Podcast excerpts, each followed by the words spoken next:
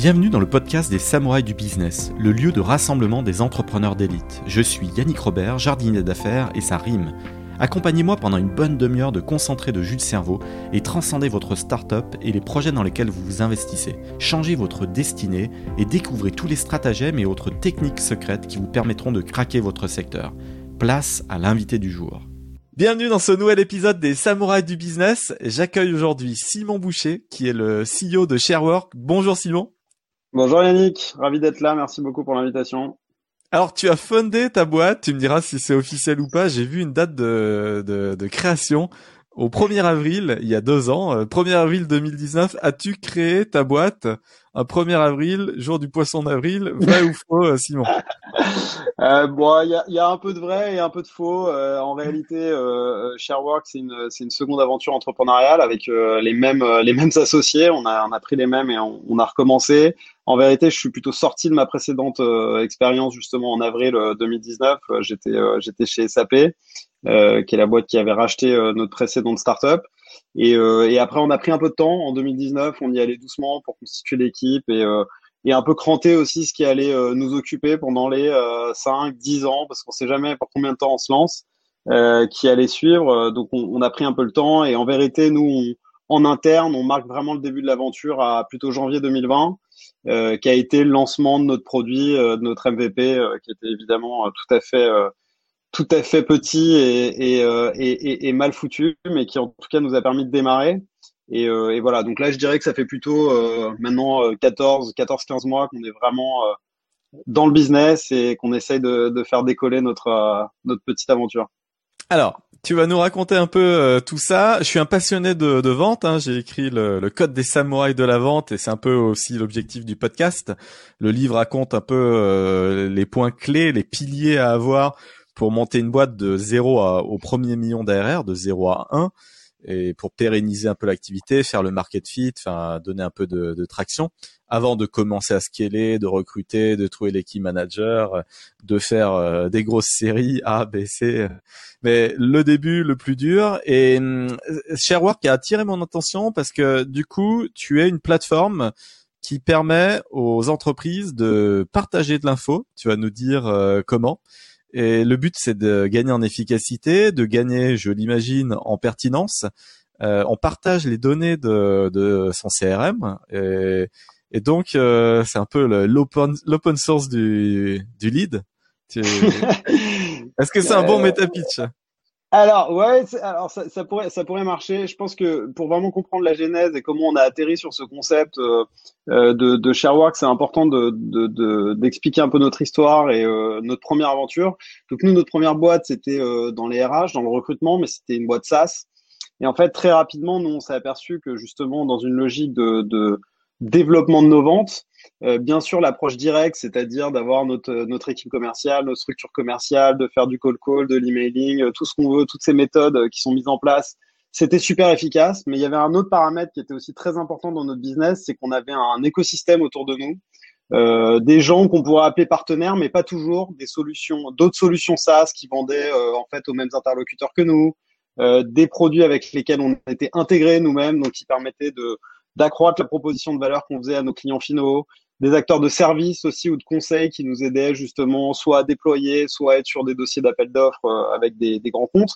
Et on s'est très rapidement aperçu dans notre développement que euh, quand on arrivait à bien mobiliser cet écosystème, eh ben, euh, on faisait des meilleurs deals, tout simplement, des deals plus gros, des deals plus rapides, plus faciles à, plus faciles à gagner, et qui avait un enjeu très fort à parfaitement s'aligner avec avec son écosystème euh, avec cette idée en fait toute bête qui est de dire euh, vendre aux clients de ses partenaires. En fait, c'est un très bon, euh, c'est un très bon play. parce que bah, ils sont par nature très qualifiés ces clients puisqu'ils ont déjà le besoin, ils ont déjà des interlocuteurs et ils ont potentiellement déjà des déjà des budgets. Donc ça c'était le un peu le, le constat macro qu'on avait fait pendant notre première notre première aventure. En revanche, il y a un pain assez clair qu'on avait remarqué, c'était de se dire bon bah ok à partir du moment où on a décidé que par exemple avec tel ou telle solution avec lequel notre SaaS était intégré, on allait essayer de faire du business ensemble. Bon, eh bien, il y avait cet enjeu de se partager de l'info. Euh, et toi, tu es sur quoi? Et t'es quoi comme dossier? C'est quoi tes clients importants? Et tiens, où est-ce qu'on pourrait aller ensemble? Est-ce qu'on n'a pas des commerciaux qui pourraient se parler? Enfin, toute cette danse qui est quand même un petit peu compliquée à, à scaler, comme on dit dans le, le l'affreux jargon des startups. Et en fait, ça vient de, il y a de multiples paramètres pour lesquels c'est, c'est, qui expliquent que ce soit compliqué, manque de temps, manque de trust, enfin il y a plein de choses. Euh, mais en revanche, quand c'est bien fait, ça apporte beaucoup de résultats. Et l'idée de ShareWorks, ça a été de se dire, il y a quand même une lame de fond qui pousse les entreprises, notamment les boîtes techno, à davantage s'intégrer, à davantage collaborer, euh, à faire des offres conjointes, à faire du marketing commun, vendre ensemble. Euh, un peu à l'image de ce qui s'est fait en B2C, où finalement en B2C, il y a de plus en plus de, de reciblage publicitaire qui va être fait. Vous avez acheté un vélo, donc on va vous pousser des cas sur Amazon pour schématiser. Donc dans cette logique vraiment de, euh, de, de comment dire, de, euh, ouais, justement d'association de produits. Euh, et donc, on s'est dit, bah tiens, est-ce qu'il n'y a pas la place pour faire un, un, soft qui permettrait à deux entreprises qui sont très proches, dont par exemple les deux produits SaaS sont intégrés, est-ce qu'on pourrait pas leur permettre de très facilement euh, échanger des leads, échanger des informations sur leur base client, euh, avec énormément de contrôle, énormément de respect aussi de la compliance, du, du, RGPD, etc mais qui permettrait à deux boîtes d'avoir un alignement beaucoup plus efficace. Et donc c'est comme ça qu'on a créé cette plateforme et qu'on l'a lancé euh, en, en, en, janvier. Et voilà, on a lancé une phase de test pour voir si on allait trouver euh, euh des entreprises assez innovantes, je dirais, pour rentrer dans cette logique de partage d'informations et d'interconnexion, in fine, de leur de leur CRM. Voilà. Donc c'est un peu ça le, tu, nous raconteras ta première année euh, d'exécution et, est-ce que tu as touché le, le, le marché Est-ce que tu as fait ton, ton market fit ou pas? Mais tu aurais et tu as peut-être d'ailleurs beaucoup de clients dans l'univers des hedge funds. Moi, j'étais directeur de, des partenariats stratégiques dans un hedge fund sur les Champs Élysées. Et je me suis rendu compte d'un truc, et c'est, une thématique qui doit te parler au quotidien, c'est que chacun fait euh, exactement le même boulot euh, dans son coin. Euh, voilà, genre même attention, t'es mon concurrent, donc faut surtout pas que, que je te parle. Et, et moi j'avais lu à l'époque, donc ça ça remonte à il y a 5-6 ans, j'avais lu un livre avant de démarrer cette aventure de directeur des partenariats stratégiques, le, un livre sur la coopétition. Il doit être là dans ma bibliothèque, je le retrouverai. C'est coopétition, je crois d'ailleurs le titre et, et c'est comment faire, euh, comment mener sa compétition avec ses concurrents. Et, et du coup, j'ai discuté avec pas mal d'autres directeurs des partenariats stratégiques dans l'univers, tout ça. Et je me suis rendu compte que finalement, c'est les CEO qui, qui bloquent un peu, mais en interne, finalement, les, les forces vives qui prospectent, euh, elles ont plutôt envie de monter des événements communs, des offres en commune, hmm. en, en, asset management. Tu peux très bien coupler ton offre financière avec un produit totalement euh, diversifié, euh, non corrélé au tien. Il y, y, a des choses possibles. Et j'en étais arrivé à monter une énorme conférence qu'on a appelée FinRev et on a rassemblé 550 euh, euh, investisseurs, les plus gros de la place de Paris. Il y avait des centaines de milliards d'euros euh, dans la salle en gestion sous mandat. Et, et, sur scène, j'ai mis donc 16 intervenants, c'était un, un, TEDx et des CEO de, de hedge fund. Et, et, en fait, tout le monde s'est éclaté. C'était c'était juste génial de voir que finalement, bah, il est possible de créer des, des deals win-win. Et c'est la même chose quand tu décides de, de, d'utiliser Sharework, je l'imagine, il y a toujours moyen de, de faire un bundle, un, truc en commun et que ça soit euh, gagnant, quoi. Parce que tu partages cette vision, du coup. Bah oui, alors bien sûr, nous on la partage énormément. Alors c'est aussi notre, c'est aussi l'idée hein, derrière notre application et notre fonds de commerce. Donc je confesse un biais euh, en la matière, mais je, je pense qu'en matière commerciale, il faut pas qu'il y ait notamment en B 2 B, il faut pas qu'il y ait de naïveté non plus. C'est-à-dire que indéniablement, euh, euh, ouvrir les portes de son portefeuille client à un partenaire ou à qui que ce soit présente des risques. Bah, ça peut euh, diminuer la taille du gâteau, par exemple, qui est disponible, prendre une partie du budget alors qu'on aurait pu l'avoir pour soi, etc. Donc, il y a une dimension où euh, c'est normal que les entreprises se protègent. Tu parlais des CEO qui sont pas toujours super bouillants pour partager des choses. Je pense qu'il faut pas nier la réalité des choses. En revanche, nous, ce qu'on voit, c'est que si on prend toutes les boîtes qui ont euh, le plus cartonné, euh, qui ont le plus de succès dans le SaaS, des exemples comme Salesforce, euh, des exemples comme Stripe, comme Shopify en e-commerce, etc. Tous ces gens-là, ils ont quand même une caractéristique commune, c'est qu'ils ont créé des écosystèmes autour d'eux, avec des gens qui, si je prends l'exemple de Shopify ou même de Salesforce, développent dans beaucoup de cas des solutions qui sont intégrées à Salesforce et qui pour autant sont concurrents à, un petit bout de Salesforce, puisque par nature Salesforce fait un peu tout. Euh, et puis, euh, mais en fait, favoriser le développement de ces euh, de ces compétiteurs, si tu veux, pour reprendre un peu ton terme. et c'est pas par philanthropie, c'est tout simplement parce qu'en fait, d'avoir des gens qui sont dans votre écosystème, qui en fait gagnent leur vie aussi grâce à vous, et bah ça vous donne un positionnement de plateforme, ça vous donne accès, accès aussi à des, des à des marchés et à des connaissances de compte que vous n'auriez pas forcément en restant un, monolithe. Et donc toute la question devient comment je gère ça en fait, comment je fais pour gérer cette complexité, parce qu'évidemment ça introduit une forte complexité entre euh, un risque lié au partage et à l'exposition de mon portefeuille client, si on prend cet exemple-là, et une opportunité de business parce que ça étend mon offre et potentiellement ça me laisse entrer euh, sur des nouvelles géographies ou des nouveaux euh, verticaux en termes en termes de business. Donc il y a un équilibre à trouver et c'est aussi pour ça que nous on pense qu'on a trouvé une place intéressante en proposant un SaaS, c'est que justement un SaaS souvent permet de manager la complexité, permet de manager des situations différentes, euh, des types de partenariats différents, des, euh, des besoins de partage qui vont être très différents. Euh, et ça, c'est vrai que sur spreadsheet ou dans des ou dans des dash d'affaires, c'est pas toujours évident de manager ça correctement, soit dans une logique de sécurité, soit dans une logique de passage à l'échelle. Donc voilà, c'est pour ça que nous, on, on essaye de développer cette plateforme euh, qui maximise l'upside et minimise le risque euh, pour, pour nos utilisateurs dans cette logique de, de coopétition, de partage, de, de mise en commun euh, de l'effort commercial. Alors j'ai vu que tu as levé donc du coup euh, 3 millions 8 euh, à date. T'as fait euh, alors tu, tu l'as fait en deux deux tours euh, très très rapprochés. Il y a eu 700 000 auprès de, de Kernel et puis après t'as fait rentrer Ventec. Parfait fit. je connais un peu les équipes de Ventec donc donc avec ton projet c'est vraiment cool. Donc bah quelques mois après en juin 2020 t'as as fait trois barres une avec Ventec. Est-ce que tu peux nous, nous, nous, raconter un peu ton, ton equity story Comment comment t'as construit ces, ces, deals et comment t'es arrivé là? Bah, alors avec plaisir. Bon, en fait, euh, par rapport aux, dates que tu as données là, c'est beaucoup plus rapproché que ça, parce qu'en fait, on, avec Carmel, euh, je, je redonnerai un peu de background sur l'histoire avec euh, avec les deux pierres en l'occurrence, euh, euh, qui qui dirigent Carmel et qui qui sont des entrepreneurs bien connus évidemment, et et ensuite avec Ventec et Local Globe, parce qu'en fait, on a deux fonds qui ont collidé. Euh, ça a été très rapproché parce qu'en fait on a levé début avril avec euh, Ventec et plutôt fin d'année, donc ça, s'est fait quasiment de manière concomitante.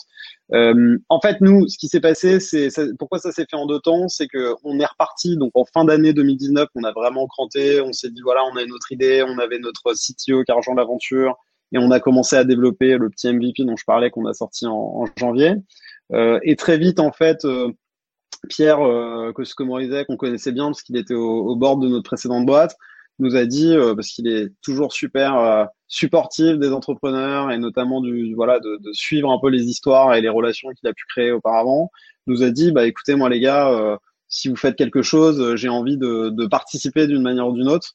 Avec Pierre Krings aussi, qui est, qui, est, son associé de, de, toujours. Et donc on leur a dit, bah nous super en fait, parce qu'on n'avait pas forcément besoin de, de cash à ce moment-là, parce qu'on démarrait juste, mais on s'est dit, bah euh, c'est des gens super intelligents euh, qui euh, sont très au soutien des entrepreneurs, très présents dans la communauté. Donc c'était évidemment intéressant de, de faire un deal avec eux et de trouver une manière de, de collaborer. Et ils nous ont super aidés au début dans une phase où voilà, on a passé quelques mois à pas trop savoir exactement où on allait atterrir et, euh, et, on a toujours trouvé une oreille euh, super bienveillante. Et en fait, donc euh, parce que ça s'est fait au sortir du premier confinement pour pour les auditeurs en, qui écouteront peut-être pas forcément là tout de suite, mais ouais, t'as as levé juste à la réouverture du. Ouais, c'est en, en, réalité c'est même pire que ça. Donc on, on donc on a lancé le produit en fait en deux mois, on s'est rapidement rendu compte qu'on avait une bonne traction utilisateur, donc on a eu nos 100, 150 premières boîtes qui ont rejoint la plateforme et qui ont commencé à utiliser. Parce que je rappelle quand même que la plateforme, l'idée, c'est euh, quelqu'un se connecte, il invite ses partenaires, donc une autre boîte, mais il va également connecter un Salesforce, ou un HubSpot, enfin, donc nous faire confiance avec des données assez sensibles pour au final euh, les, euh, les partager éventuellement avec ses partenaires. Donc il y avait tout un enjeu de voir si, un, cet élément de confiance, on allait réussir à le mettre en place, et deux, est-ce qu'on allait voir un effet euh, de viralité ou de un effet de réseau s'installer dans la plateforme, c'est-à-dire les premières boîtes qu'on avait réussi à convaincre euh, ce, de, de, se connecter, est-ce qu'elles allaient elles-mêmes inviter des partenaires et ainsi de suite pour euh, que notre levier d'acquisition numéro un soit le produit lui-même. Et en fait, très vite, on s'est aperçu que bah, ça prenait et que vraiment on avait ce bel effet réseau qu'on commençait à, à, avoir et que beaucoup maintenant de, de produits SaaS recherchent. Et donc là, on est retourné sur le marché. C'était Je me souviens, c'était le 20. J'ai dû faire mes premiers calls avec des VC euh, fin février de l'année dernière. Donc un timing où on commençait à se dire tiens, euh, ça sent pas très très bon. Il y a un truc qui est en train de se passer, mais bon, euh, personne n'était vraiment sûr en Europe de, de, de, ce qui allait se passer. Pour l'anecdote, je me souviens que l'équipe de Kernel m'avait appelé en disant ah, on, on, a un peu de on a un peu de contact en Asie et tout, c'est branle bas de combat là-bas. Attention, préparez-vous, ça va être une ça va être un cataclysme. À un moment où personne ne le disait trop. Euh, et voilà. Et en fait, là, on a eu la chance bah, d'utiliser aussi un peu notre réseau. C'est vrai que ça, c'est un des gros avantages de, de, de, faire ça pour la deuxième fois. Il n'y en a pas 50 000, mais celui-là, c'en est un, c'est sûr. On a pu euh, contacter très rapidement euh, des gens, notamment l'équipe de Ventec, moi, Audrey Soussan, qui est la GP là-bas, que je connaissais bien, qui très vite nous a dit que bah, eux, ça les intéressait de rentrer dans l'aventure, qu'ils aimaient bien le play et, et que, que, ça leur plaisait. Donc, en fait, assez rapidement, on a trouvé aussi euh, des premiers partenaires qui nous ont dit bah nous on participe. Et en fait on a juste continué un peu le tour même si le contexte parce que là tout ça se passe en mars donc le contexte euh, poussait pas vraiment à être trop trop euh, euh, disons tête brûlée. Mais néanmoins on a fait la connaissance d'un fonds anglo-saxon. Nous on a un, un play qui est pas très français finalement. L'essentiel de nos utilisateurs sont en dehors de France. Donc c'est vrai que d'avoir un fonds anglo-saxon assez tôt qui rentre euh, et ben était intéressant. Et là, en fait, on a on a été mis en contact. Le, le, le euh, anglo-saxon avec qui tu as travaillé, c'était qui, ouais? Il s'appelle Local Globe. Euh, on a été mis en contact par par Jean de la Roche-Brochard de, de Kima. Et en fait, très vite, ils nous ont dit, bah nous, on aime on aime beaucoup le play. Euh, on pense que ça a beaucoup de potentiel. Ça peut ça peut vraiment euh, créer un SaaS B2B avec un effet réseau puissant. donc, on veut être de l'aventure. On a ils, ont souhaité collider, donc on, a Ventec et, Local Globe qui ont collidé ensemble avec euh, euh, qui était évidemment toujours là, et donc voilà, et, et ça s'est fait assez rapidement finalement. Euh, après ça, on a un peu d'ailleurs monté la taille du tour, on, on visait plutôt une levée de, de 2, de 5 et on a levé à, à, peu près un million de plus finalement. Donc ça s'est bien passé pour nous. Et, euh, et voilà, et, et, en fait, une fois qu'on avait solidifié et, et, concrétisé ces partenariats, nous on est allé au bout en se disant on, on, est super content, on a des fonds de très grande qualité, un fonds français, un fonds anglo-saxon, et maintenant on peut foncer sur le sur le business. Et ce que je dois quand même dire ici, c'est que ces deux fonds qui nous ont donné leur parole euh, avant que tout explose et, euh, et qui ont été euh, extrêmement fers dans la discussion et nous ont dit, euh, ont été conformes à ce qu'ils nous avaient dit. Et c'est aller au bout avec les petits remous habituels de la due deal, du lever, mais en fait, ça s'est passé très bien et en bonne intelligence alors qu'on a, on a clôturé le 10 avril, euh, voilà, en plein euh, premier confinement, et, et voilà. Donc euh, pour les entendeurs qui écouteront, euh, tu étais, euh, alors t'étais pas pré-revenu parce que là tu, tu as du coup dépassé la barre des, des 100, 150 entreprises clientes, de ce que je comprends. Vous étiez à quel niveau de, de MRR, euh, sans trahir trop de secrets musicaux, mais euh, si, alors en réalité, on était complètement prévenus, parce que nous, notre play, c'est un. Là, l'objectif, en fait, a été de, de, voir si on arrivait à acquérir suffisamment de boîtes de manière organique. Donc, en fait, nous, tout notre enjeu euh, aujourd'hui, euh, c'est très différent de ma précédente boîte qui était complètement bootstrap. On n'a jamais levé de fonds, on a été rentable quasiment tout de suite, etc. Donc, c'était vraiment un modèle complètement différent. Là, on est, et c'est aussi une des raisons de, qui explique la levée, c'est que l'enjeu de notre produit, c'est d'avoir le réseau le plus gros possible.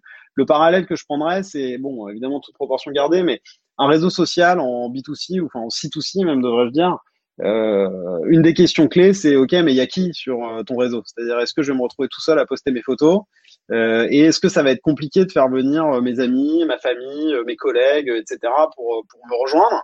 Parce que ça n'a de valeur que si jamais je peux les retrouver ici.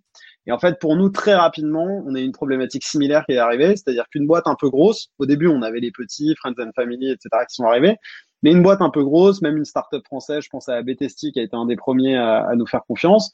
Une des questions qu'ils ont, c'est d'accord, mais moi, qui j'ai dans mon réseau, dans mon écosystème, dans la Martech, aux US, sur des, sur des zones qui vont vraiment m'intéresser, euh, qui est déjà là en fait et comment je vais faire pour les faire venir est-ce que ça va être compliqué etc et donc du coup on a dû trouver un modèle euh, freemium qui, qui permettait en fait de d'enlever euh, des frictions au maximum pour à la fois inviter, mais aussi rejoindre la plateforme le plus vite possible et commencer à échanger de la data. Donc, on a vraiment mis l'accent sur ça. On démarre la commercialisation juste cette année, donc c'est vraiment euh, quelque chose de nouveau. Et les fonds nous ont plutôt dit, justement, augmenter la taille de la levée parce qu'en fait, vous avez besoin, le plus on pourra se permettre de rester euh, gratuit, entre guillemets, même si bon, il y a, y a, plein de, de, petits détails et pas mal de contrats qu'on doit signer quand même avec euh, notamment les grosses boîtes quand elles rejoignent du fait de la confidentialité de la sécurité. Mais en revanche, plus vous pouvez attendre et plus ça permet de créer un gros réseau avec un, un network effect puissant et une courbe exponentielle de croissance, plus on pense que ça crée de la valeur pour le business euh, à moyen terme. Donc, euh, donc ça a été vraiment une euh, quelque chose qui a été poussé par nos investisseurs et, et, soutenu et qui aussi a justifié la levée de fonds qui sinon ce serait peut-être pas justifié d'ailleurs. Alors, je, je, note que finalement, et c'est ce qui m'intéresse dans ce qui, dans, dans, les éléments qui permettent de, de réussir le démarrage d'une aventure ou pas, la rencontre avec ton CTO, euh, j'ai l'impression qu'elle était assez clé. Alors, ton CTO, c'est Alexandre euh, Sadonès. je, je vois du coup euh, beau CV, hein, polytechnicien et et du coup, du coup, vous étiez, euh, vous étiez rencontré chez SAP aussi, parce que je vois qu'il est. Ah non, mais t'as même fait l'aventure un peu. Ah ouais, non, il était, c'était déjà le CTO de Multiposting, notre précédent boîte. Ah oui, donc, oui. Euh, Donc c'est, on est resté en famille. C'est juste que, c'est juste que lui, il est, euh, quand on s'est fait racheter euh, fin 2015, début 2016. Euh, après, lui, il a pris un, assez gros job chez SAP. Il avait une très belle équipe technique. il avait fondé une famille, etc. Donc la question se posait de repartir sur une aventure folle. Euh, mais en fait, assez vite, il nous a dit que qu'il était euh, il était super motivé pour le faire aussi. Et franchement, bah, ça a été une super nouvelle. Lui ai dit bon, moi je le dis pas trop fort parce que voilà, il faut, faut jamais, euh, faut jamais. Il, m'en voudrait de, de frimer, mais c'est vrai que c'est un c'est un super super CTO de très très gros niveau à la fois sur le plan technique et sur le plan du management. Et c'était important.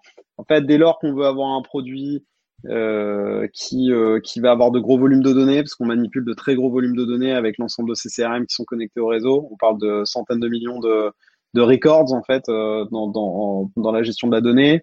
Aussi le passage avec une infrastructure à l'international qui doit être déployée rapidement. et surtout la possibilité que ça devienne gros, c'est-à-dire que si demain on part sur un, on est quand même parti sur un projet qui est euh, VC-backed euh, et donc qui a vocation à, à, croître rapidement, parce que si c'est pas le cas, bah, c'est un peu en opposition avec la thèse. Euh, eh bien, il faut avoir des gens qui sont capables de, de, de suivre le rythme et de passer à l'échelle rapidement. Donc, par exemple, si demain on devait recruter, euh, là on a un peu moins d'une dizaine d'ingénieurs, mais si on devait être 30 ou 40, eh ben, d'avoir l'équipe de management qui est capable, un, de recruter, deux, de faire rentrer, de former et ensuite de gérer euh, ce genre de choses, bah, c'était un, c'était un gros atout. Donc, c'est vrai que euh, c'est vrai que le fait qu'ils rejoignent le projet, bah, ça nous a ça nous a conforté dans le fait que c'était une bonne idée et qu'on avait tous envie de le faire. Tu as tu prépares peut-être déjà ta, ta future série B pour 2022. Euh, euh, ah, série B, je sais pas. un tour d'après, oui, mais un tour d'après peut-être, mais série B quand même, ça serait un peu sauter une étape parce que là pour l'instant on a fait un seed, mais après nous lever, c'est pas lever pour lever, c'est simplement que là on, on sait que on a le potentiel pour faire un réseau euh, de boîtes connectées qui est potentiellement très gros, euh, de plusieurs dizaines, voire centaines de milliers de boîtes. Donc c'est notre objectif à, à, à 3 à 5 ans. Euh, et pour ça, effectivement, c'est un modèle qui va nécessiter d'être bien financé et, et, surtout très bien exécuté. Mais, mais, mais en tout cas, c'est sûr que cette, cette case-là, c'est aussi la voie qu'on a choisie pour ce projet, qui encore une fois est, est quelque chose de nouveau pour moi, parce qu'on l'avait pas du tout fait la, la fois précédente. Mais mais euh, qui est aussi un, modèle de développement. Je les opposerai pas d'ailleurs l'un et l'autre, c'est c'est juste deux, trucs très différents et, et qui sont euh, qui ont leur euh, leur côté stressant chacun et leur côté super excitant aussi chacun. Donc, assez équilibré moi là-dessus. tu notes que ton segment cible c'est plutôt l'enterprise ou, ou ça s'adapte très bien au SMB. moi je sors de deux aventures totalement différentes, une en, VOIP. là c'est vraiment le marché de la, de la PME du SMB et, et mm. l'autre en cybersécu où là c'est vraiment que des très très très grosses boîtes. C'est quoi ton segment? Tu, tu pressens que c'est euh, tout le monde? Ou que les très grosses boîtes non, alors nous, euh, on a en fait on a deux manières de réfléchir à, à notre euh, profil idéal d'utilisateur et de client. C'est d'une part, il y a une question de c'est beaucoup des boîtes techno quand même. Alors pas uniquement des startups, mais quand même des boîtes technologiques qui justement ont cette ce concept d'écosystème d'intégration qui est très euh, ancré. Euh, donc c'est aussi pour ça qu'on est très porté sur les US. Hein. Euh, je l'ai pas dit, mais là le, le réseau maintenant il fait à peu près 1500 entreprises et plus de la moitié sont des boîtes américaines. donc ça c'est premier élément. Donc un peu quelle que soit la taille, nous les plus grosses boîtes qu'on a aujourd'hui dans le réseau font 6 ou 7000 salariés. Donc je sais pas si c'est du SMB. En tout cas c'est peut-être pas de l'enterprise, mais c'est plus vraiment du SMB et ça peut être des boîtes qui sont qui sont cotées. Euh, donc, euh, donc voilà. En revanche, on a un concept euh, le concept profond de ShareWork, c'est d'être dans le partage. Donc, c'est d'accepter de partager de l'information et de partager de la data avec un écosystème autour de soi. Et ça, c'est sûr qu'il y a un, un, deuxième facteur qui est un facteur culturel. Donc, euh, donc, des boîtes qui sont plus en défense de leur portefeuille, qui sont des acteurs qui sont moins en croissance, euh, et pour qui justement le portefeuille client et l'information en interne qu'ils ont sur le plan commercial a potentiellement plus de valeur par opposition à des boîtes de croissance où la valeur de la boîte de croissance, par définition, c'est son client de demain. Euh, donc, euh, si jamais elle peut partager un peu d'informations de sa base client ou voilà de son activité commerciale du jour pour maximiser son efficacité du futur, ça va plus l'intéresser. Donc, je dirais qu'il y a un côté culturel et euh, quand même, on travaille plus avec des boîtes qui sont dans une dynamique de fort développement et de croissance euh, que des boîtes un peu plus installées et institutionnelles. Voilà. Est-ce que tu t'es déjà posé la question de, de, faire du build-up et de, compléter ton offre avec euh, d'autres euh, d'autres solutions que tu aurais vu traîner dans le, dans le marché ou c'est trop tôt Oh non, nous c'est là, c'est trop tôt. En ce moment, le marché est un peu fou, donc faut jamais dire jamais de rien. J'ai l'impression. Enfin, nous c'est pas du tout notre euh, là notre notre sujet. On n'y réfléchit pas du tout. Et, euh, et franchement, on a largement assez à faire à développer déjà un bon produit et une bonne équipe euh, et faire en sorte qu'on ait des utilisateurs contents. Euh, voilà, c'est ça notre trajectoire pour l'instant et, et, ça fait déjà beaucoup de focus euh, en même temps. Donc, euh, donc voilà, je dirais pas que je dirais pas que c'est un sujet qu'on qu'on regarde.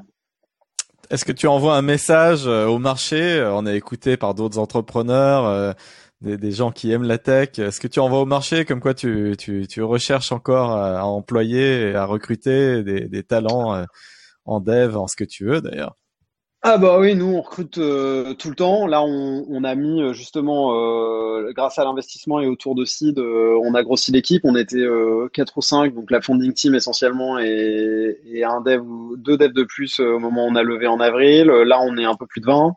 Euh, en fonction de la suite de l'histoire, bah, l'idée de toute façon c'est de continuer toujours sur le même rythme et au moins euh, doubler cette année. Euh, nous on va recruter, de toute façon des devs, je pense que tout le monde recrute des devs, donc je, je, sais même pas si ça sert encore à quelque chose de le dire. On, on, sait qu'on a beaucoup de travail pour convaincre les, les, ingénieurs talentueux, il y en a plein en France, donc ça c'est déjà c'est déjà top, mais effectivement des devs. Euh, ça, c'est sûr qu'on en recherche pour travailler avec Alexandre, dont on parlait tout à l'heure. Euh, après, il y a d'autres profils euh, qu'on va euh, qu'on va chercher. Nous, on est super intéressés par euh, toute personne qui a une expérience en SaaS notamment, mais mais pas forcément uniquement en SaaS, mais de boîtes françaises qui très vite ont eu un, une trajectoire et une implantation aux US. Euh, on sait que ça, en fait, il y a deux manières de le faire. Soit on recrute directement aux US et on devient en fait une boîte un peu américaine. Donc ça, il y a eu plein de startups qui ont été fondées par des Français récemment et qui finalement sont un peu devenus euh, des boîtes euh, des boîtes américaines. Après, il y a un autre modèle qui consiste à aussi euh, maintenant récupérer des talents de la French Tech qui ont acquis une grosse expérience. On a par exemple Clément Bus, le cofondateur PeopleDoc, qui est à notre board. c'est vrai qu'ils ont ils ont une super histoire américaine. et en fait, il y a plein de talents qui ont évolué chez eux. alors, je dis pas que je suis en train de particulièrement recruter tous leurs talents, mais disons que il, y a, il commence à y avoir des vraies success stories françaises qui se sont implantées aux US, qui ont réussi aux US, qui ont soit fait des beaux exits, soit carrément sont devenus des super boîtes.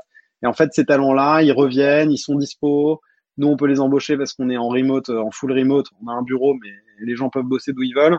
Et ça m'intéresse énormément d'explorer cette voie, justement, d'aller chercher des talents, pas forcément en français. En fait, on s'en fiche un peu de, de la nationalité, mais simplement qui ont cette expérience de j'ai pris une boîte française avec toutes ses spécificités, ses qualités, parfois ses défauts, et j'ai réussi à la rendre euh, euh, adaptée au marché américain, euh, qui est un marché qui somme toute aime bien quand même qu'on lui parle son langage et son marketing. donc donc voilà, et je trouve que cet attelage est très intéressant parce qu'il il permet aussi de gérer la complexité culturelle éventuelle de recruter directement des Américains. Je pense à des sales par exemple. Pour recruter un sales aux US quand vous êtes à Paris, c'est quelque chose d'assez difficile. Moi, j'ai beaucoup d'amis euh, cofondeurs, etc., qui ont qui ont vécu cette expérience et pas toujours avec avec beaucoup de, de succès. Euh, donc euh, voilà, moi je, dans l'approche, on parle à pas mal de gens qui ont eu cette, euh, cette expérience-là et, je trouve ça super intéressant. Donc s'ils nous écoutent, je suis ravi de leur parler. Alors ce qui est bien, c'est que pour ton propre développement, tu peux utiliser ta propre plateforme. C'est le concept du eat your, own, your own food, dog food d'ailleurs. Ouais, ouais, Drink your own champagne. Je, je, je, pourrais te présenter à Renaud, le CEO de Ringover, et aussi Louis, euh, qui m'écrivait euh, ce matin pendant l'enregistrement d'un autre épisode de, de, podcast avec le CEO de Sociable, Jean-Louis Bénard, super épisode. Et, et du coup, qui, qui me parle, euh, il y a un gros enjeu là d'aller aux US pour pour Ringover. Et mhm. du coup, je leur recommanderais Sharework. Et, et Louis me demandait, voilà, est-ce que tu connais des gars qui, qui ont bien fait les, les US et mets-moi en contact. Euh, voilà, au-delà même d'utiliser Sharework, vous aurez peut-être plein de, choses à, vous raconter. Ah bah avec plaisir. Bah Rigover, typiquement, le genre de, de d'utilisateurs et de boîtes qu'on accueille sur notre plateforme tous les jours. Hein. Donc ça ressemble vraiment à euh, très belle trajectoire, euh, beaucoup d'interconnexions avec d'autres dans un écosystème, euh, une vraie vente B2B. Voilà, donc là on, touche du doigt vraiment le, profil un peu type de, de, des, boîtes utilisatrices de Sharework. Quoi. Ah bah une grosse année l'année dernière. Euh, je, je, peux féliciter toute l'équipe. J'étais le lever de fond, euh, mais aussi le samouraï de, de la vente pour Ringover pendant pendant deux ans. Et du coup, on a ouais, gros gros grosse année 2020. Euh, on peut être fier, voilà. On n'a pas pu fêter, on n'a pas fait encore la grosse fête à cause du, du Covid et tout ça. On n'a ah pas fait la grosse fête de la levée. Question, moi, j'attends. Hein. question grosse fête, on est, pas. Je pense que cette cette OKR n'a pas été atteint, je crois, en 2020 malheureusement par personne. Alors, par contre, si je décrypte ton parcours, j'ai l'impression que ton aventure multiposting, donc euh, l'exit que tu, la startup que tu as que tu as cofondée et que tu as vendu à SAP, j'ai l'impression qu'il y a beaucoup de choses qui viennent de cette première aventure. Euh, le fait que tu connaissais déjà euh, PKM, euh, que tu as le même CTO. Qu'est-ce qui s'est passé avec multiposting? Finalement, le 0-1, j'ai l'impression que tu l'as passé là. Le, Ouais, alors, et d'ailleurs, pour être tout à fait exact, moi, Stéphane et Gauthier, les deux euh, cofondateurs de Multiposting, je les ai rencontrés, pour l'anecdote, je les ai rencontrés, ils venaient, ils avaient monté la boîte depuis pas longtemps, ça faisait quelques mois, mais ils étaient un, tout petit peu plus, je devrais pas dire âgés, ils étaient un tout petit peu moins jeunes que moi, à ce moment-là. Et euh, moi, je sortais d'école, et à ce moment-là, c'était en 2009, donc pareil, après la, crise précédente, donc notre, spécialité, c'est de monter des boîtes euh, après les crises. et moi, c'était pas du tout à la mode, particulièrement les startups. Ça l'est devenu beaucoup plus depuis, euh, notamment dans, quand on fait des écoles de commerce et des choses comme ça. Je les ai juste rencontrés, ils m'ont dit voilà, on vient de plaquer deux jobs, euh, super, euh, etc. On a envie de monter une boîte, ça va être top. Et, euh, et moi, j'ai rejoint l'aventure et en fait, très vite, ça a accroché. Euh, et puis, de fil en aiguille, moi, je suis, je suis devenu CEO de la boîte après quelques années. mais, mais pour te répondre plus concrètement, oui, c'est sûr qu'une aventure comme ça qui se passe bien, où euh, nous, on n'a jamais levé de fonds. On a fait 0 à 1 million la première année. Euh, on est monté la boîte à plus de 10 millions de chiffres, euh, à 100 plus de 100 personnes, et on finit par se faire racheter par un, des plus gros acteurs mondiaux du, du, logiciel. Bah, c'est sûr que c'est une histoire qui marque. C'est une histoire qui marque déjà parce que ça termine bien. Voilà, c'est aussi c'est une histoire qui marque parce que on crée des relations et on apprend des choses qui marquent. Donc, euh, donc voilà, des relations. Euh, moi, des gens comme euh, évidemment PKM dont, tu, dont, dont, on a parlé avant, bah, c'est une super relation que j'aurais jamais rencontrée par ailleurs. Mais aussi et surtout. Alors, il est quand même rentré Kernel en 2012. Je vois une petite opération. Ouais, mais on a fait, on a fait une, on a fait une opération de, de rentrée au capital. Enfin, on a, c'était pas, pas un mécanisme de levée de fonds, donc et ça nous permettait de créer un board à ce moment-là, etc. Donc c'était aussi intéressant. Mais oui, bien sûr, on a appris plein de trucs. Après je te dirais quand même que euh, ça nous a permis euh, d'avoir un réseau, d'avoir des premiers recrues, des premières recrues, un super CTO, etc., de super bien se connaître aussi sur comment on travaille, euh, d'avoir un thème aussi pour notre prochaine aventure. maintenant, on est passé d'une boîte dans les RH, bootstrap, rentable, qui vend à des grands comptes type CAC 40 une solution, à un play orienté startup, en freemium, comme on dit en product-led growth, euh, avec des levées de fonds, euh, principalement aux US, là où avant on était principalement en France et en Europe. Donc en fait, on a aussi complètement changé euh, pour, pour aller découvrir de nouveaux horizons. Mais c'est sûr qu'on fait ça avec des bases, des relations, un réseau et puis surtout une équipe qu'on connaît bien. Après maintenant là, hormis l'équipe vraiment de départ où on se connaissait bien, dans sur les 20 personnes qu'on a recrutées, ils viennent tous de différentes boîtes, euh, super. Euh, que ça soit bon, on a des gens d'Amazon, 360 Learning, on a des Brésiliens qui viennent de Nubank, enfin, on a vraiment des gens qui viennent de partout. Euh, et, euh, et on ne veut pas rester non plus dans une consanguinité euh, totale. Le but, c'est de, c'est aussi de s'ouvrir et, et d'acquérir de la compétence à l'extérieur par tous les moyens. Mais bon, cette confiance, ça a une valeur. et cette habitude de travailler ensemble, ça en a aussi beaucoup, surtout quand elle s'est construite sur quelque chose qui s'est qui s'est bien passé. Oui, parce que j'ai l'impression que le produit euh, s'est construit super vite et, effectivement demande de la technicité. Est-ce qu'il y a eu des moments de pas de doute, enfin ou, si peut-être de doute, mais les 12 premiers mois, parce que tu tu tu lances euh, début 2020, mais finalement vous y travaillez dessus en 2019. Est-ce qu'il y a eu des des moments où l'aventure n'aurait pu, enfin aurait pu ne pas se construire et hmm. Ouais, ouais, bah oui, euh, bien sûr, euh, ça serait mentir que de dire le contraire. Euh, oui, il y en a eu, il y en a eu il y a un an, il y en a eu il y a deux mois, il y en a eu hier matin, il y en aura demain matin, il y en aura dans, dans un an, je pense. Enfin, c'est c'est c'est la nature de c'est la nature de, de de monter des projets. C'est aussi ça qui que moi m'excite beaucoup et à la fois m'angoisse. C'est-à-dire qu'il y a des matins, on se dit ça y est, on a topé la timbale, ça va être une super boîte, ça cartonne parce qu'il s'est passé quelque chose de bien. Et puis le lendemain matin, on se dit euh, finalement, ce sera jamais plus gros que l'épicerie du coin parce qu'on a eu tel autre événement et, euh, qui s'est moins bien passé. Mais tout le sujet, c'est de ne pas trop regarder ça, ni en positif ni en négatif, et d'avoir un horizon. Euh, moi, je dis toujours à l'équipe, il y a un an, quand on a lancé le produit, on se fixait des objectifs à une semaine. six mois plus tard, on se fixait des objectifs à un mois. Six mois plus tard, on se fixe des objectifs à deux mois. Si à la fin de l'année, on arrive à se fixer des objectifs et les atteindre à six mois, euh, et ben ça sera super parce qu'en fait euh, étendre son horizon euh, à la fois en termes d'objectifs et de capacité à les atteindre, je pense que c'est ça le fondamentalement qui montre qu'on grossit parce que sinon si on regarde à l'échelle du quotidien euh, tous les jours, il y a des trucs. moi, encore hier, je regardais, ah, on fait moins de sign-up. Ah oui, mais on se rend compte que c'est pas. Donc, en fait, tous les jours, il y a des trucs. Bon, voilà, il faut apprendre à pas trop les regarder et juste avoir un horizon et un cap qui est bien fixé et, qu'on arrive à atteindre. Voilà, pour moi, c'est l'essentiel. Le reste, euh, de toute façon, euh, il va y avoir des moments ultra, ultra, ultra stimulants et des, moments très, très pénibles. Bon, voilà, c'est comme ça et faut juste, euh, faut juste l'accepter, je pense. Alors mon podcast est, centré autour de quatre piliers que sont la discipline, la créativité, le côté sans peur et, l'intégrité. Euh, alors là, toi tu tombes bien dans la brique intégrité. Donc l'intégrité c'est no overselling et puis c'est aussi commitment. voilà. Toi, toi, toi, par exemple, tu tu, tu dois faire attention de ne pas vendre n'importe quoi. Euh, c'est pas parce que euh, il y a un partage d'infos qu'il est possible de faire euh, n'importe quoi à la fois avec la donnée puis à la fois avec les partenaires en face. C'est quoi tes garde-fous justement pour garder ta ligne de conduite et, délivrer la promesse que, que que tu as proposée à tes clients? Mais alors, par rapport à mon produit ou par rapport, par rapport au produit, par rapport au produit.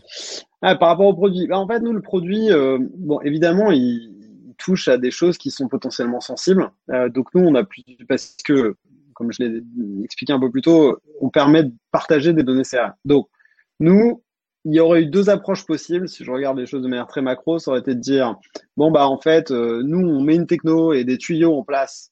mais le client en fait est responsable de ce qu'il partage. Donc s'il décide de partager des données personnelles de prospects ou de clients, s'ils décident de faire n'importe quoi, etc.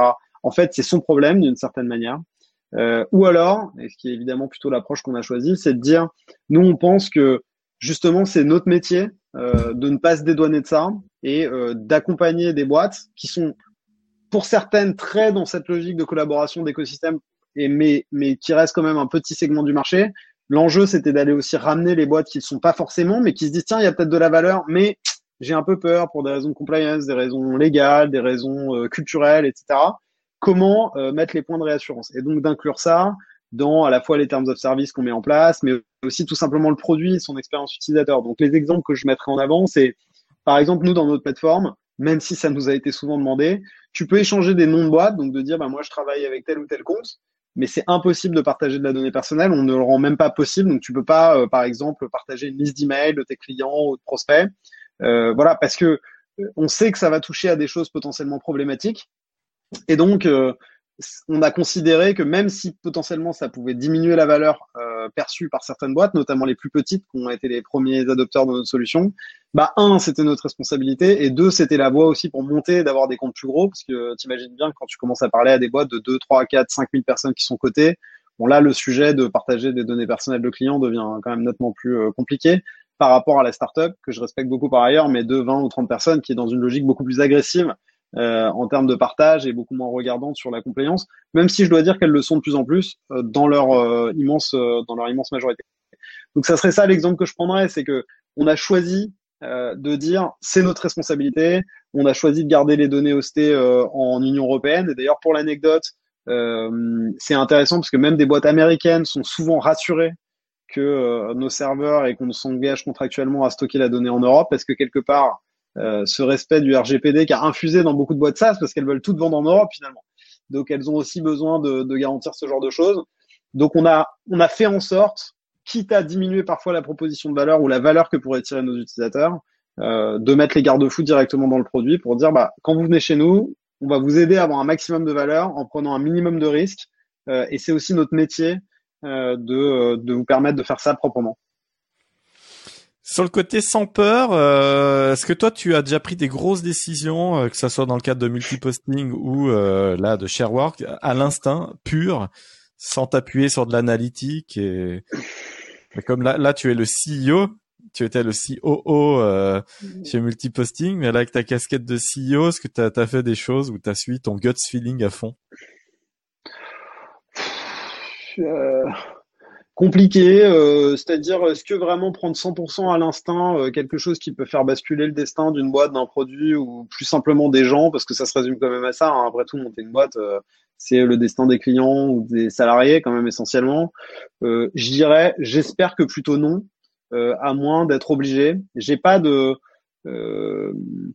j'ai pas de souvenir comme ça d'être allé bille en tête sur quelque chose. Après, une décision euh, irrationnelle et qui, qui, qui, colle un peu au côté sans peur, euh, c'est plutôt euh, de revendre sa boîte à SAP, d'avoir un super job d'exec, d'être plutôt bien payé et bien installé avec une équipe de 3, 4, 500 personnes et de dire bah, en fait je pars et je vais remonter une petite startup avec mes potes. Bon, ça c'est vrai qu'en fait quand on y pense c'est complètement con. Euh, parce que euh, bon bah c'est prendre tous les risques, mais en même temps euh, c'est comme ça qu'on prend du plaisir dans la vie. Enfin moi c'est comme ça que je prends du plaisir dans la vie, mais donc ça c'est une décision mais qui m'impacte moi fondamentalement. Donc donc ça je vis avec. Pour les décisions du quotidien, non je pense pas. Je pense que justement on a une bonne équipe, on, on, essaye de prendre les décisions ensemble et limiter justement ce côté un peu binaire et qui tout double des choses. parce que je crois pas que c'est comme ça qu'on fait un business sain et qui grossit vite. C'est plutôt en, en essayant de dessiner des certitudes, c'est euh, aller vite sur les choses qui comptent pas et on peut se tromper et savoir aller doucement sur les trucs qui euh, en fait euh, vont être vont être potentiellement très impactantes et présenter un gros risque. Et je crois que cette gestion de la temporalité sur les décisions, c'est un des gros pour moi, c'est un des gros aspects du management, c'est d'être capable de faire la différence entre un truc sur lequel on peut aller très vite parce que en fait, c'est pas très grave, et les choses sur lesquelles, bon bah peut-être, ça vaut le coup de prendre un peu le temps et de réfléchir à ce qu'on fait on a l'audience du podcast, c'est des CEO, des entrepreneurs, des gens qui monteront aussi leur boîte dans le futur, euh, inspirés par euh, l'écoute de ces épisodes. Et toi qui as vécu un exit, qui a vécu la période post-exit euh, dans un énorme groupe coté, on peut pas trouver plus gros groupe allemand, hein, par exemple. Mm.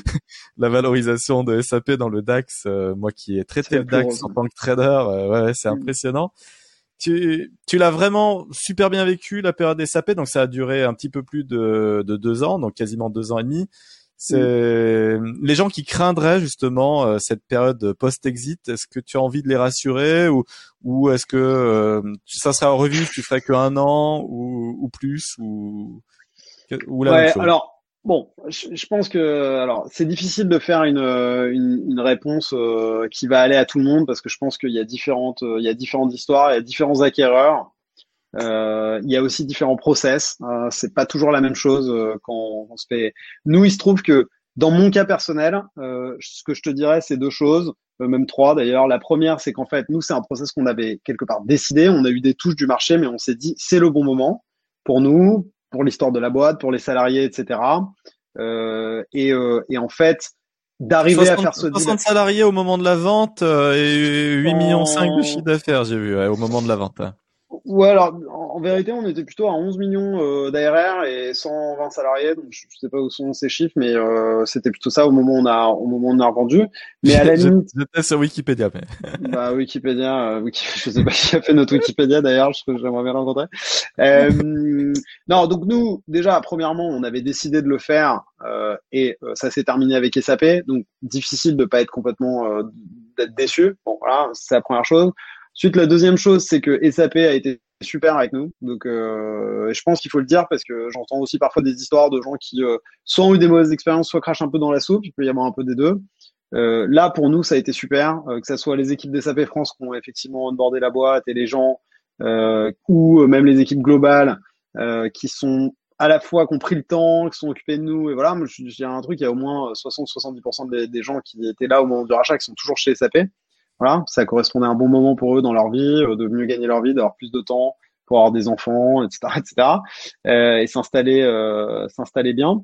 Donc ça, ça a été super. Et après, le troisième truc, c'est que je pense que rapidement, nous, l'équipe euh, de management, euh, en fait, on a accepté euh, ce que ça voulait dire d'être acheté par une boîte comme SAP. Et ce que ça veut dire, c'est que il y a un moment, il faut, il faut, faut, faut assumer le fait que vous êtes racheté par un groupe énorme qui, de toute façon, va pas euh, faire des efforts euh, pour conserver votre marque ou faire du marketing ou pour mettre en avant plus que ça. La question devient plus est-ce que les gens, j'arrive à les mettre dans mon organisation pour qu'ils soient heureux et qu'ils créent de la valeur euh, Et ensuite, est-ce que le produit que j'ai racheté, il va servir mes clients de manière intelligente sur le long terme? Et c'est vrai que leur long terme, eh ben, c'est plusieurs années. Donc, donc voilà, forcément, c'est une c'est une autre dynamique. Et je pense que ça, c'est un truc qu'il faut accepter. Donc, il y a un petit process qui peut être un peu pénible en fonction de à quel point on a mis du sang et des larmes dans son projet qu'on a revendu. Mais après, bon, faut pas non plus se raconter d'histoire. Euh, quand on vend une boîte, euh, c'est euh, c'est quelque chose de positif globalement, financièrement, mais pas que. Et, et je pense qu'il faut aussi essayer de garder le, cet aspect positif. Donc, j'aurais du mal à dire que bon, si vous avez, si vous êtes un, une boîte SaaS et qu'un jour vous avez la possibilité de vous faire racheter par SAP, euh, donc ce conseil ne vaut que pour ça, qui est une situation qui arrive peu souvent. Euh, et ben moi je pense que c'est un super. Enfin, en tout cas mon, mon expérience est très positive et je déconseillerais jamais de le faire, même si je respecte euh, beaucoup les gens qui sont capables de dire non et de, et de continuer. J'ai entendu des discours de, de, récemment de personnes genre je vendrai jamais, je, mourrai avec ma boîte. Et, et, intérieurement je me dis euh, le job de l'entrepreneur quand même c'est de créer l'exit. Donc je, je partage pas tout à fait le mindset et du coup j'aime bien entendre ton, ça, ton ça message. Se discute, ça se discute. Il y a quand même des, je, je sais pas si c'est de créer l'exit. Il y a, il y a, des, il y a des milliards d'exits différents en fait où on peut. Nous c'est un où c'est vrai que être racheté par un très gros acteur ça marque, euh, on pourrait dire une nouvelle étape, mais la vérité, c'est que ça marque la fin en fait d'une aventure. Mais après, euh, l'idée, c'est est-ce qu'on permet aux gens que ça se transforme en autre chose euh, de positif pour eux? Est-ce que ça fait, euh, nous, de tous les gens qui sont fait racheter, ceux qui sont partis, pour l'essentiel, ils ont remonté des boîtes ou rejoint des super projets de start-up, etc. Donc c'est aussi comme ça qu'on crée un, bon écosystème, un bon réseau. Donc je pense qu'il faut, faut vraiment regarder ces, ces aspects-là qui sont pour moi, qui sont hyper positifs, franchement. Il y a un gros débat en ce moment euh, initié par euh, Guillaume Moubèche, euh, fondateur de Lemlist, bootstrapping. Et, enfin, ça oppose pas d'ailleurs mm. levée de fonds et, et, bootstrapping. Tu te positionnes comment, sachant que ce qui est intéressant, c'est que tu as vécu l'aventure quasiment bootstrappée avec multiposting. Mm. Et, et puis bah là, l'aventure où tu as carrément fait un seed, tu lèves pré-revenu. Et, et, voilà, mm. là tu, tu rentres dans un schéma VisiFund. T'en penses quoi de, de, ce, de ce débat? Je sais pas si j'ai. Moi, le seul truc que je dirais, moi, j'ai évidemment suivi ce qu'a fait Lemlist. Bon, Lemlist, c'est un super produit, c'est une super boîte. Euh, bon, voilà, rien à dire, super traction. Après, moi, je pense que il faut un peu se méfier des commentaires où, euh, euh, là, en ce moment, que ce soit sur Twitter, que ce soit ça, ça donne l'impression que c'est facile, dans un sens comme dans l'autre. Bon, la réalité, c'est que moi, à la limite, s'ils ont refusé une offre de 10, 15, 20 millions, 100 millions, ça veut dire qu'ils ont réussi à faire un truc où on leur proposait cet argent. Euh, moi, ce que je peux te dire d'avoir euh, vécu un peu le deux types d'histoires, c'est qu'en fait, c'est pas vrai que c'est si facile. C'est pas vrai que c'est facile de faire un business rentable, et c'est pas vrai que c'est facile d'avoir un term sheet de 30 millions de la part d'un fonds. Voilà. Et donc, dans les deux cas, euh, je sais pas si c'est soit l'un soit l'autre, mais je trouve que ça pousse un peu à, à diminuer la performance, euh, par exemple, d'une super boîte. Euh, S'ils avaient levé 30 millions, j'aurais été les premiers à dire bravo. Ils ont choisi de pas le faire, je dis bravo aussi, puisqu'ils ont choisi autre chose, et c'est super. Moi, je, je, je, je, pense simplement qu'il y a 99% des boîtes qui galèrent à lever des fonds. C'est pas du tout facile. Et donc, sous prétexte qu'il y a un peu plus d'articles de presse, etc. Voilà. Là où je rejoins quand même le point, c'est que nous, effectivement, on a fait une boîte, franchement, une boîte montée en 2009, revendue à SAP fin 2015, qui faisait plus de 10 millions d'ARR, SaaS en France. Il n'y en a pas eu 50 000.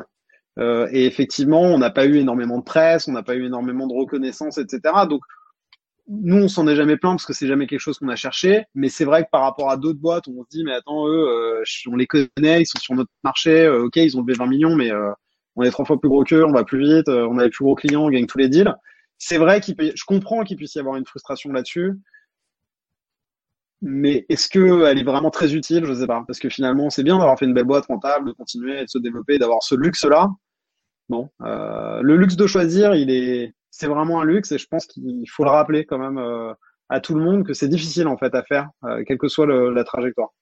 Euh, et donner l'impression de facilité me semble être un, un peu risqué euh, et pas forcément sain pour des gens qui voudraient se lancer.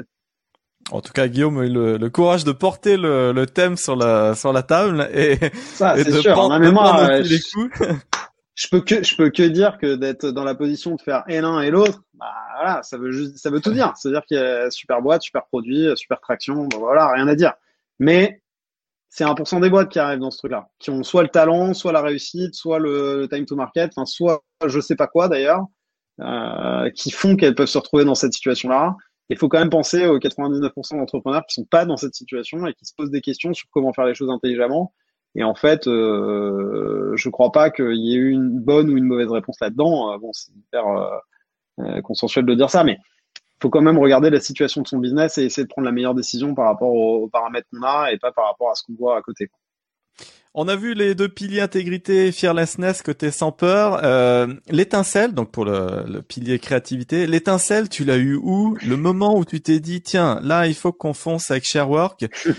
Qu'est-ce qui t'a poussé vraiment, t'a donné l'énergie? Parce qu'il y a l'idée, c'est sûr, mais vraiment euh, te dire, tiens, on fonce. Est-ce que c'est une discussion avec Alexandre euh, et, et, convaincre euh, ton futur CTO aussi C'est, ça a été quoi l'idée de départ?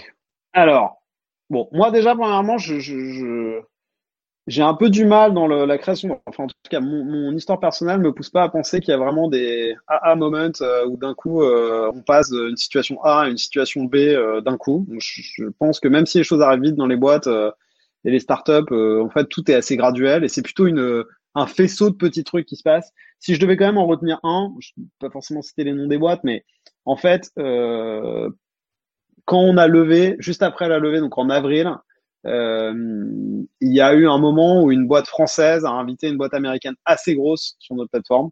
Euh, assez grosse, ça voulait dire, je sais pas, peut-être 1500 ou 2000 personnes. Et en fait, entre le moment où ils sont invités et le moment où euh, cette boîte en question a répondu, créé son compte, connecté son Salesforce, etc., il s'est passé euh, environ 10 minutes. Et donc là, on s'est dit, OK, donc ça veut vraiment dire qu'une boîte française, qui est une belle boîte, hein, superbe boîte, etc., mais bon, qui est quand même une boîte française, qui commence à dire, tiens, je vais aller chercher ce player aux US qui vient de lever 200 millions, qui va peut-être être, être, listé euh, euh, dans pas très longtemps, etc., et qu'on a accès à toutes leurs données, qu'on met en place une logique de partage et qu'on voit que tout de suite, ils se mettent à partager de la donnée sans qu'on ait rien eu à faire. Là, on s'est quand même dit, OK, on tient sûrement quelque chose parce que euh, c'est vraiment une série d'opérations qui, en fait, euh, a l'air simple comme ça, mais c'est pas non plus si simple de faire que tout ce process ait lieu. Euh, et donc là, on s'est dit, OK, on tient un truc et euh, peut-être il y a la possibilité d'aller très rapidement euh, faire quelque chose aux US parce que si on arrive à parler à cette nouvelle boîte US, ils ont eux-mêmes un écosystème de 200 boîtes. Et en fait, on, ça y est, la, la, la, brèche est faite. Et d'ailleurs, ça s'est vérifié, hein, c'est comme ça qu'on est rentré. Mais ça, ça a été quand même un moment important pour nous. Est-ce que tu as eu une phase de brainstorming où tu as brossé plein plein plein de, de BP Je l'ai vécu moi-même pendant six semaines où on a brossé une vingtaine de, de secteurs et avant de, partir en crowdfunding en 2010. Euh, est-ce que tu as eu une étape comme ça de, quelques semaines ou quelques mois où tu as, regardé plein plein plein de trucs En fait, on a surtout à un moment, on s'est pas mal demandé quelle était la, quelles sont les bonnes métriques pour nous à suivre. Euh, qu'est-ce qui fait que ce qu'on fait est un succès? Euh, et, euh, et, donc ça, je ne sais pas si c'est vraiment la modélisation dans le futur, c'est plutôt qu'est-ce qu'on doit suivre euh, pour avoir euh, le bon niveau de, de, certitude sur le fait que ce qu'on fait est bien ou pas bien.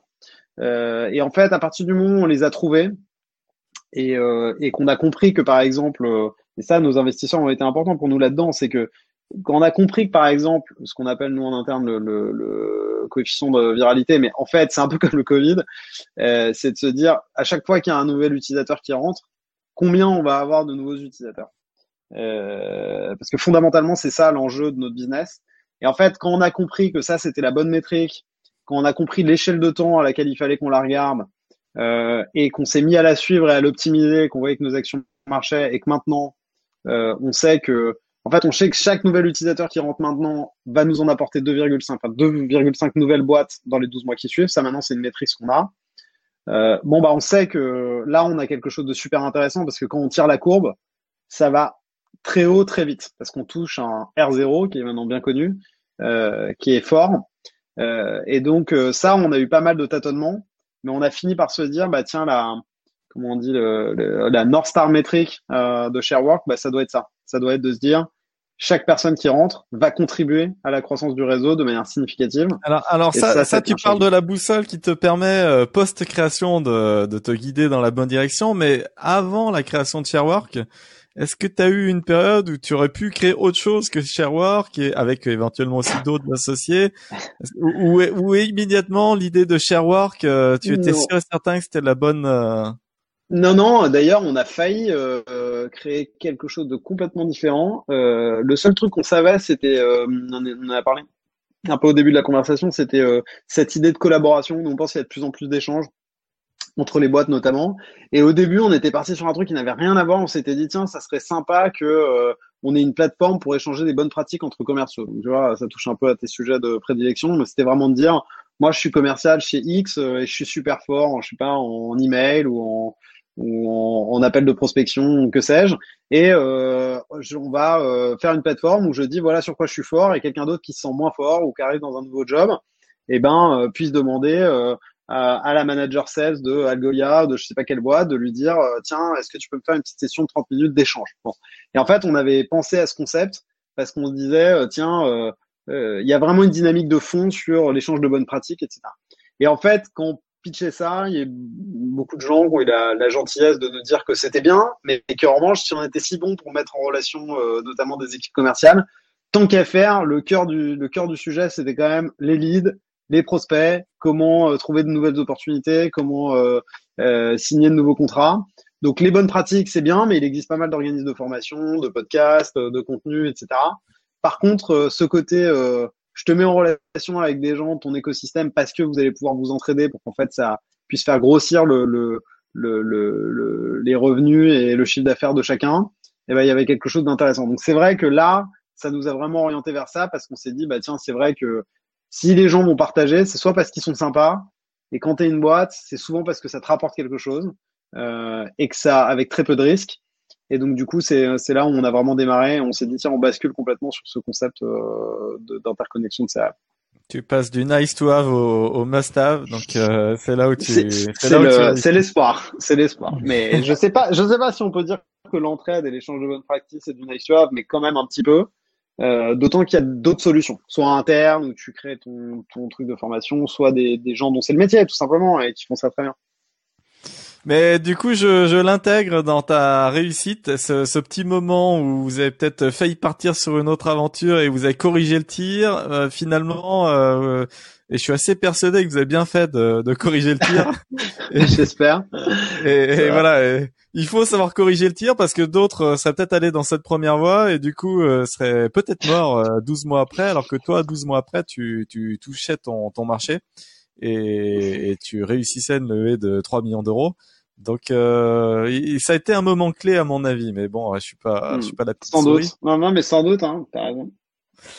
Euh, dernier point, tout dernier pilier, c'est la discipline. Donc on réussit, euh, on ne réussit rien de grand sans s'être préparé à fond. Euh, le vrai samouraï du business euh, s'auto-discipline et la discipline est un système, une, une variété de techniques pour atteindre différents buts. Toi, c'est quoi tes, tes choses clés au quotidien? Est-ce que tu as des routines euh, Voilà, moi je lis euh, à peu près 60 livres par an. Je, je lis vraiment beaucoup entre 22 heures et plus d'une heure du matin. Et, Et tu lis des, c'est des tout type de livres ou des livres de, des livres ah, de business non, que que non non mais moi c'est que de la vente vente vente vente vente. Euh, c'est c'est même pas tant business. Euh, je lisais beaucoup de biographies, toi, du Elon Musk, de plein de de gars il y a 5-6 ans, mais là euh, ces quatre dernières années j'ai bouffé euh, tout ce qui traînait en, en technique de vente et, voilà ça, devient mécanique chez moi. Ouais, et ben je, je, comprends. Enfin, j'admire ça. Alors moi, euh, bon voilà, pour parler des livres et évacuer le sujet, donc moi, je j'adore lire. Et je lis pas mal de livres, mais alors vraiment aucun livre de business. C'est vraiment, je, ça ne ça ne rentre pas du tout dans mes sujets de lecture. Donc euh, donc voilà, je sais que c'est il y a beaucoup de gens qui le font, mais je suis pas du tout pas du tout là-dedans. Euh, donc euh, voilà. En revanche, moi, en termes de de discipline, je dirais que maintenant j'ai deux choses qui, euh, qui m'aident à me discipliner. J'ai euh, deux enfants en bas âge, donc en fait, euh, du coup, je suis devenu un peu un, un peu plus strict sur la manière de découper mon temps. Et c'est vrai que ça c'est quelque chose que je faisais pas du tout avant, mais voilà, le fait d'avoir de, toute façon une routine du matin et du soir qui est cadrée, qui impose une efficacité, bah ça c'est un peu forcé, mais finalement, ça vient. Et après, le, le, seul vrai truc que je fais pour moi, pour ma discipline, c'est que je, je, j'ai un agenda euh, que je gère. Euh, je gère tout avec mon agenda. Et euh, je considère que j'ai pas vraiment de concept de to-do list. En fait, si quelque chose n'a pas de place dans mon agenda, bah, c'est globalement que je ne le ferai pas. Euh, donc en fait, je trouve une place dans mon agenda, soit pour des choses récurrentes, soit pour parler aux gens de la boîte, à mes utilisateurs et clients, ce qui est le plus important pour moi, et, euh, et, et, quand j'ai quelque chose à faire, bah, je bloque du temps. Voilà. Et donc euh, c'est le seul euh, truc qui me tient, mais finalement ça m'a plutôt réussi jusqu'à présent pour être sûr d'avoir le temps de faire ce que j'ai envie de faire et si jamais quelque chose n'est pas dans mon agenda, bah, il y a de fortes chances que je le fasse pas. Mais si je l'avais pas mis au départ, il y a de fortes chances que ça soit pas très important non plus. Donc, euh, est-ce que tu as des listes d'objectifs? Parce que finalement, l'agenda, euh, c'est la gestion de son temps, et une liste d'objectifs, c'est aussi euh, la gestion de mmh. des, des, semestres et années à venir. Donc, c'est aussi de la gestion du temps. Je, je, dis ça parce que depuis ma lecture, grâce à Pierre-Édouard Sterinde, qui m'a conseillé le livre donc fin 2015 et qui est mon mentor depuis de nombreuses années, et, donc j'ai, lu Le pouvoir illimité dans Tony Robbins à ce moment-là. Et, et depuis bah, six ans, je fais des listes d'objectifs, donc à l'année et sur cinq ans. Et vraiment, je les mets à jour euh, très très très régulièrement. Je les regarde tous les jours depuis six ans. Est-ce que tu as ce genre de, de petits trucs comme ça un peu cachés? Alors pour moi perso, euh, pour moi perso pas vraiment. Enfin après on a toujours des objectifs euh, de vie, euh, etc. avec ma femme, et ça c'est pas forcément des trucs qu'on écrit, c'est des choses qu'on dit. En revanche pour ma boîte oui, donc c'est-à-dire que pour l'organisation oui, moi je pense que surtout là dans un monde remote, voilà on se fixe des objectifs, on se dit voilà on veut être à la fin du trimestre, voilà comment chacun doit contribuer, donc on utilise les, les sacro-saints OKR que beaucoup de startups utilisent, mais au-delà du format qui est juste important, c'est d'avoir pris le temps, d'avoir formalisé, de se dire bon bah voilà où on veut être, euh, de savoir qu'il y a de fortes chances que on y aille soit pas, soit par des chemins inattendus, soit euh, qu'en fait ils deviennent différents. Mais en fait c'est pas très très grave. Euh, je crois que fondamentalement l'important c'est pas tellement d'avoir un cap fixe, c'est plutôt d'en avoir un, donc et d'être capable de le faire bouger. Donc je trouve que ce qui est bien avec cet exercice, c'est que on les écrit, tout le monde se dit ok voilà ce qu'on va faire, voilà on doit aller, et puis surtout ça nous permet chaque semaine, chaque jour pour les plus euh, obsessionnels d'entre nous, euh, chaque mois pour les moins obsessionnels d'entre nous, de regarder là où on en est et éventuellement de faire des adaptations. Moi, je crois surtout à l'adaptation et pour s'adapter, il faut avoir un cadre. Donc, euh, donc, donc pour ça, c'est vraiment super utile et je pense que toute la boîte a bien pris en pris en main ce, ce, ce process. On te souhaite tout le meilleur, Simon. Merci pour cet épisode. Le call to action, on peut inviter tous les SaaS français à la suite de cet épisode. Vous êtes euh, CEO ou CTO mm. ou vous faites partie Pour ceux qui n'y sont pas encore. voilà. oui, déjà. voilà. Foncez, vous créez un compte. Euh, donc, euh, euh, formule freemium. Du coup, c'est même l'accès à la plateforme est même encore plus facile que dans d'autres SaaS. Et, et, on y va, quoi.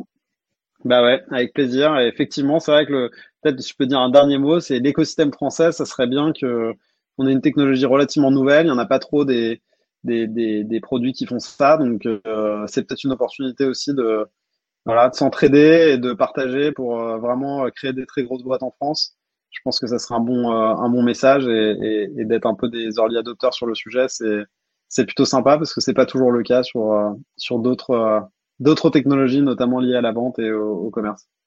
Est-ce qu'il faut te souhaiter une série A en 2021 ou en 2022 Moi, il me faut, il faut me souhaiter des utilisateurs contents et actifs et qui invitent, ça sera déjà très bien. Et puis après, le reste viendra naturellement si. C'est vrai, euh, c'est vrai, vrai que ça vient souvent dans cet ordre. Simon, merci. Vous avez aimé cet épisode. Euh, il y a plein d'autres épisodes. Il y en a plus de 50 autres euh, des CEO. Donc abonnez-vous. Mathieu Stéphanie, que j'ai invité la semaine dernière, m'a dit il faut le répéter abonnez-vous. Vous avez aimé, donc abonnez-vous euh, sur Apple Podcast, Spotify, euh, toute la clique. Et Simon, à très vite et merci beaucoup. Merci Yannick. Au revoir.